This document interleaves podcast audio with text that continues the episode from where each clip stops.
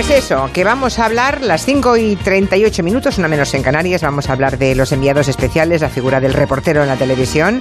Es el tema que hoy nos plantea Borja Terán, que nos Oh, viene estupendo mm. para, para que mm, también esté en el estudio a su lado a Jalis de la Serna, que acaba de regresar a la sexta con ocho documentales que, que- de los cuales hemos visto dos ya, ¿no? Uno. Uno, el uno. primero el miércoles pasado se y ahora el estrenó. miércoles que viene, eso Sí, es. exacto. Eh, efectivamente. Mm, pues nada, eh, ¿cómo responderías a esa pregunta, Jalis, antes de que se pronuncie aquí el experto Borja Terán? ¿En qué, ¿En qué ha cambiado el enviado especial de, de la televisión respecto a hace, no sé, 30 años? Bueno, yo creo que mm, hoy en día eh, básicamente lo que hacemos es una televisión mucho más competitiva, ¿no? O sea, por supuesto que en la televisión ha habido y en España, pues ha habido enormes reporteros, desde el maestro Tico Medina Sí. a, a De la Cuadra Salcedo, a muchos otros que han hecho pues un, un trabajo increíble, impresionante, eh, con, con los medios de los que han dispuesto para hacer televisión, para desplazarse por todo el mundo y acercarnos a la realidad. Bueno, pues hoy en día creo que con la gran competencia que hay en la televisión, con lo que hemos llegado a ser de competitivos, pues hay que hacer un trabajo impecable en cuanto a la información y en cuanto a, pues a la estética y, y en cuanto a la calidad, pues también muy cercano al entretenimiento. Sí, y, con, y, seguramente con muy, muy menos recursos que hace 20 o 30 años, ¿eh? Probablemente. Fíjate que había, había documentales que se grababan en cine con todo el despliegue que llevaba a rodar, sacar a rodar una cámara de cine de las de entonces, ¿no? Que era muy grande, ¿no? Yo creo que, fíjate, Julia, el primer enviado especial que tuvimos, lo acaba de nombrar Jalis, fue de la Cuadra Salcedo. Porque, pero al principio no era tanto periodismo como era más aventureros, ¿no? Aventureros que terminaban siendo periodistas. Fíjate cómo Jesús Hermida explicaba cómo de la Cuadra Salcedo llegó a Televisión Española. Empecemos, si les parece, por un principio. Ese momento entre encendido y alocado. Cuando alguien llega a Televisión Española y dice que quiere viajar y a poco ya le vemos a muchos kilómetros de distancia.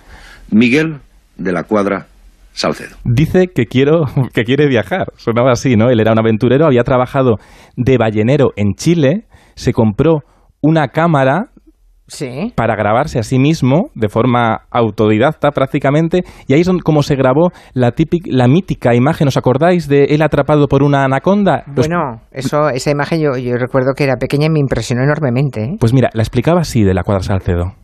estuve acampado a la orilla de un río y entonces vimos allá a la, la anaconda y entonces dije yo tengo que, que cazarla. Entonces cortando unas ramas, apoyando la cabeza en el suelo, la agarré, pero yo creo que mal hecho, le agarré para que no me mordiera porque estaban unos mordiscos como unos perros la cabeza, que es una cabeza así. Y entonces se enroscó y como estaba bien viva, empezó a constreñir todos los anillos y casi me quitaba la respiración. Bueno, la imagen de la anaconda. La comes ahumada, porque es que en la Luego se la comió, ¿eh? La anaconda, cuidado. Luego se la comió ahumada. Buah, qué, barbari- qué Sí. barbaridad. Pero esa, esa, im- esa imagen de una persona que llega como de la cuadra de Salcedo, que estaba cachas, ¿eh? estaba cuadrada. Era ¿eh? atleta, Era sí. atleta, sí, sí. Olímpico, olímpico. Sí. Sí, eso que llega a la les- tele y que diga, mm, quiero viajar. Eh, Eso Jalis no va así ahora, ¿verdad? No, desde luego que no digo. Iba a decir que les sentaría regular que les topera el plano de la anaconda, ¿no? Y se tomó venganza. Y sí, claro. Que, que la comió ahumada, ¿no? Eran, eran- bueno, pues eran aventureros, ¿no? Y ahora, pues bueno, realmente lo que hacemos es eh, hacer un trabajo eh, de preselección muy importante. Yo cuento con un equipo magnífico eh, con el que, bueno, pues propone, nos proponemos hacer una serie de temas. Pensamos muy bien la temática, pensamos muy bien de qué queremos hacer reportajes. Nos pasamos unos meses preproduciendo, localizando pues a las, a las personas que nos pueden ayudar a hacer un trabajo lo mejor posible, lo más profesional posible, y entonces ya damos el paso de viajar. Pero ahora mismo es verdad que cuando viajamos, pues tenemos ya prácticamente a todas las personas localizadas, eh, digamos, hechas todas las gestiones con las que, que- con las instituciones en las que entramos a grabar.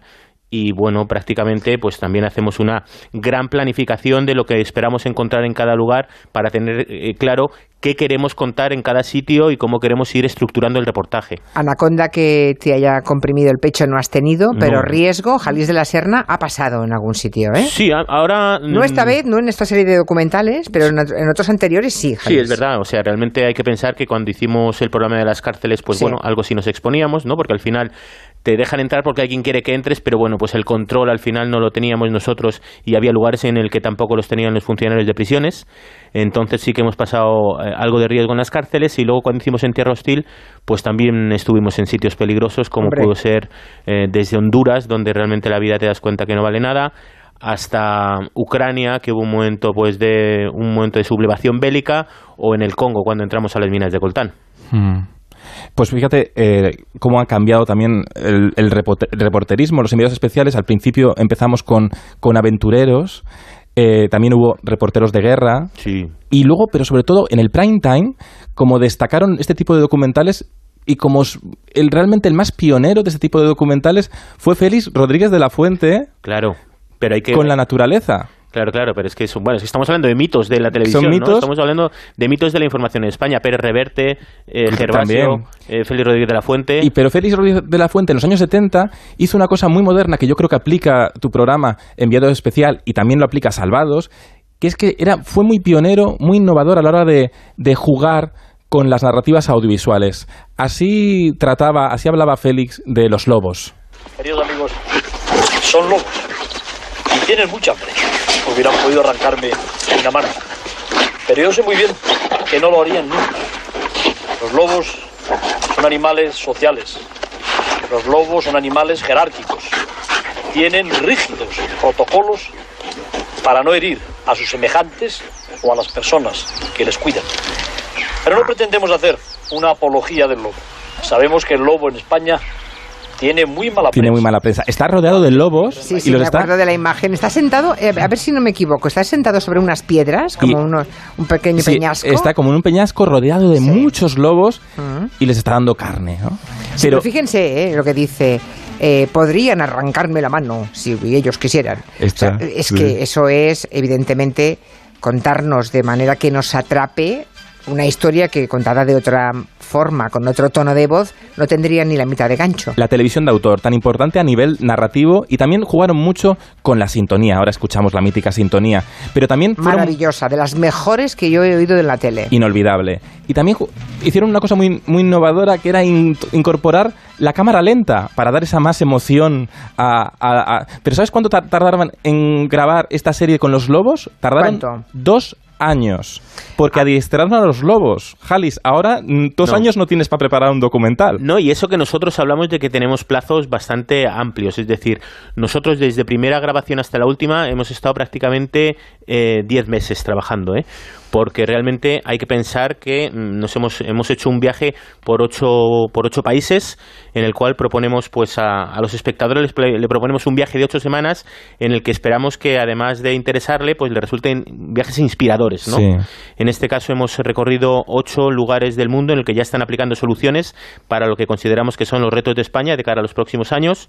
Entonces hemos hecho reportajes en los que tratamos el tema del acceso a la vivienda, la sostenibilidad de las pensiones, eh, la, la- la despoblación de las zonas rurales o la transición energética. Esto es muy- Está muy bien, eh, Sí, perdón, está muy no. bien esa propuesta de los ocho documentales que ha hecho Jalis de la Serna, porque es en positivo. O sea, ¿hay algún sitio en el mundo donde comprarse una vivienda sea posible, sea una realidad asequible? Pues sí. Van a una ciudad donde el acceso a la vivienda está bien. comprarla y además eh, es un lugar eh, eh, muy cerca de nosotros. Además, en Europa dejamos un poquito ahí. No de- quieren que hagamos spoiler, de- de porque hay que verlo el ¿no? miércoles. sí. Mantenemos Sí, no, no. un poquito ahí la inquietud Sí, la- para que sí. nuestros espectadores quieran descubrirlo con nosotros el miércoles, de, de qué lugar se trata. Pero bueno, hay un lugar en Centro Europa donde realmente la gente, o sea, el 80% de las personas vive de alquiler. Es decir, no compensa comprar una casa. ¿Y es por qué? Pues porque hay una gran política, una política muy positiva, eh, social, respecto a la vivienda, que permite que todo el mundo, de- de cualquier persona que tenga unos mínimos ingresos, que empiece a trabajar, bueno, pues tiene un acceso muy posible, muy asequible a una vivienda en alquiler. Otro viaje, y seguimos en, en- en positivo. Sí. Ha encontrado Jalis de la Serna un lugar donde aprovechan cada gota de agua para reconvertirla en potable. Incluso el agua del váter, atención. Sí, escuchad el corte. Es brutal. Otra, Esto de aquí es la unidad de desinfección ultravioleta. ¿Qué es lo que hace la luz ultravioleta en el agua? Es una luz muy fuerte que mata definitivamente a todas las bacterias que aún puedan quedar. Ahora el agua ya está limpia y en condiciones de volver a la Tierra. Bueno, esto- Bueno, Sí, eh, bueno, esta, esta fue nuestra entrega del miércoles pasado con el que empezamos la, la nueva temporada y la verdad que nos fue muy bien. Tuvimos la suerte de encontrar el respaldo del público y qué bien. fuimos... Sí, sí, tuviste, tengo aquí el dato, pero fue bien sí, de audiencia. Fuimos en la segunda opción de la noche, eh, de, después de, Está muy bien, de muy Masterchef. un programa pues, documental después de Masterchef, un programa que un reality tan competitivo es un mérito. ¿eh? Enviado especial fue lo más visto de la, de la noche el pasado miércoles y bueno, es un poco la propuesta que queremos hacer a los espectadores, ¿no? Que se fijen en que bueno, pues los miércoles hay un programa que va a tratar en positivo, pues bueno, las alternativas y soluciones que están poniendo en otros países a los problemas que tenemos en España. Y qué bien escrito, Julia, estaba el programa, hay que decirlo, Sí, porque sí, te sumerge, te da una sed el programa, porque Jalis iba todo el rato bebiendo agua. Allí donde iba, pedía un vaso de agua para darnos más sed en, ese, en, ese, en esa Australia tan calurosa que retrataba también. Sí, en este caso estos, estos son, pues eh, eh, todos son ideas que surgen desde, desde Luz Aldama, que es eh, desde la dirección del programa, encabezada por Luz Aldama, y luego pues en la redacción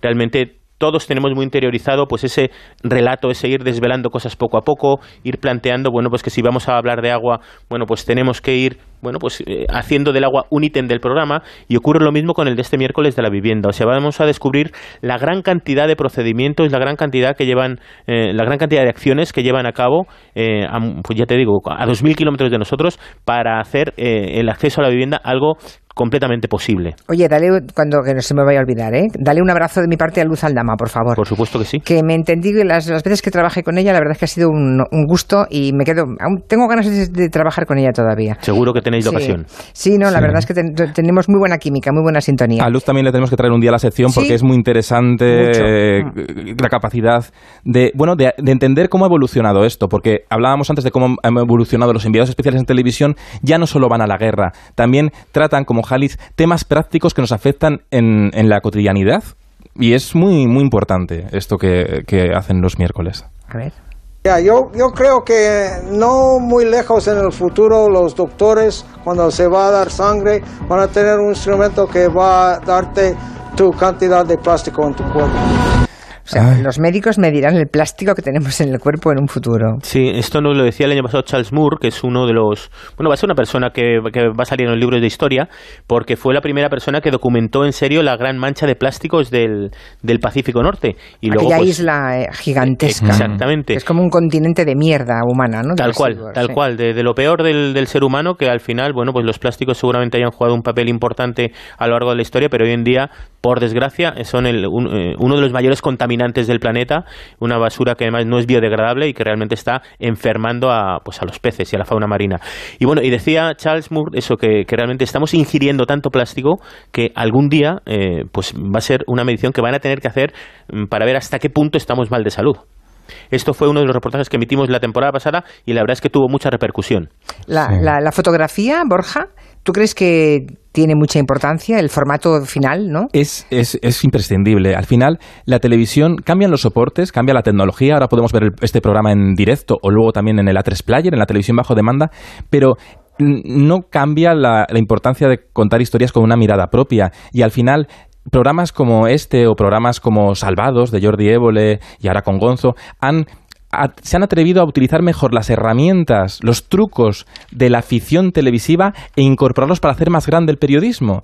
Y entonces por eso estos programas se enganchan mucho más, ¿no? Porque al final el periodismo es contar una historia y también una historia desde la emoción, tan importante. La emoción no es incompatible con la objetividad, al contrario, puede potenciar el interés y el atractivo del, del espectador por seguir esa crónica, ¿no? Y esto lo, lo- lo está haciendo muy bien la sexta en, en muchas variantes y es muy interesante. Quitarse corsés. El periodismo se ha quitado muchos corsés estos años. Tengo aquí un oyente, Fernando Mirones, que en Twitter me dice que te pregunte, Jalis, Sí. ¿Por qué llamas documentales a tus reportajes? Bueno, pues es una buena pregunta. Creemos que tienen, eh, pues, creemos que tienen una calidad suficiente para, bueno, pues dar el paso al final. Es un ter- es un término casi que, que nos remitiríamos a la jerga, ¿no?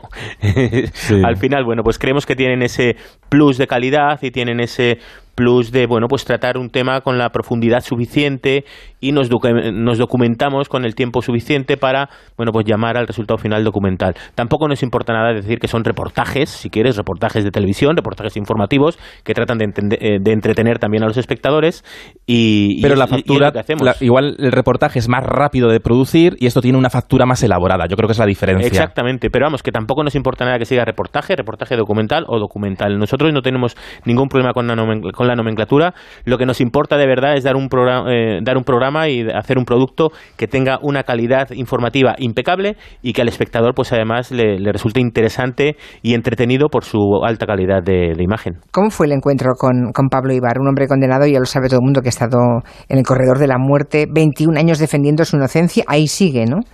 ¿Cómo, fue el encuentro con él? Eh, bueno, ahora está en cadena perpetua y bueno, pues fue un encuentro. Realmente es un momento que llevas, eh, llevábamos muchos meses haciendo las gestiones pertinentes para grabarle dentro de la prisión y ese momento de llegar a la prisión, entrar y encontrártele, además encontrártele engrilletado, ver que no le pueden eh, no le pueden quitar las esposas, pues es un momento emocionante porque es un momento que estás eh, deseando que, ocurra, ¿no? Tener la oportunidad de, bueno, pues de ser uno de los últimos periodistas españoles que, que, hizo una entrevista para televisión a Pablo Hilar en el Corredor de la Muerte. Y luego, pues él es una persona que, que tiene muy interiorizado su mensaje, él es una persona que lleva muchos años incluso estudiando su caso, lleva mucho tiempo defendiendo su inocencia y realmente él es una persona que, que se comunica en un, en un tempo eh, pues casi estandarizado, digamos, habla despacio, habla muy claro y, digamos que como un mantra pues va defendiendo su inocencia, va, eh, va repitiendo los argumentos que tanto él como su defensa han utilizado siempre para defender su inocencia. Entraste aquí con 21 años. Sí. ¿Ahora cuántos tienes? 43, la mitad de mi vida. Eh, llevas 21 años como aquel que dice fuera del mundo. ¿Has manejado alguna vez internet? Nunca. ¿Has usado un smartphone de estos no. Yo ni, yo, si tú me pones un internet o un teléfono, y no sé ni cómo aprenderlo. Ahora con un botón, tú, estás, tú tocas WhatsApp y tú estás hablando con, como si nada. Mm. Es como no, no puedo imaginar eso. Tremendo. más de la mitad de la vida. Ha perdido, ha perdido pues, más de la mitad de su vida en, estando en la prisión y máxime cuando él eh, pues sigue defendiendo su inocencia de manera constante. Tengo aquí un mensaje de Nicolás Capelo que dice, soy Nicolás Capelo, cantautor de Moguer en Huelva. Conozco personalmente a Manuel Ovalle, que es compañero o fue compañero de la cuadra Salcedo. Hoy Manuel es Historia Viva de España y le estoy organizando una charla en Huelva para que nos hable de Groenlandia, de Alepo, de los 15 conflictos armados. Bueno, como nos envía un mensaje, yo lo, comento y lo retuiteo para que algún interesado, pues que, en fin. Bueno, pues ¿Habrá un reportaje que quieras hacer y que todavía no has podido hacer, Jalis? Siempre quedan, siempre quedan muchos reportajes por hacer. Eh, realmente eh, estamos muy contentos con esta temporada de enviado especial porque creemos que hemos pues afrontado temas de presente, temas que nos afectan a todos, temas con los que todos nos podemos sentir identificados. Y, que muchas veces no queremos ver, que eso también es un riesgo a, nivel, televisivo. esto, es, esto, es, un desafío que a mí me gustaría lanzar hacia los políticos que ya están en campaña electoral, como aquel que dice, ¿no? bueno, están en pre-campaña, pero... Llevan cuatro años. están en pre-campaña, pero ya están empezando. Bueno, pues eh, me gustaría que vieran los enviados especiales de esta temporada porque en todos ellos planteamos soluciones, o por lo menos alternativas, a los grandes desafíos de España para los próximos años.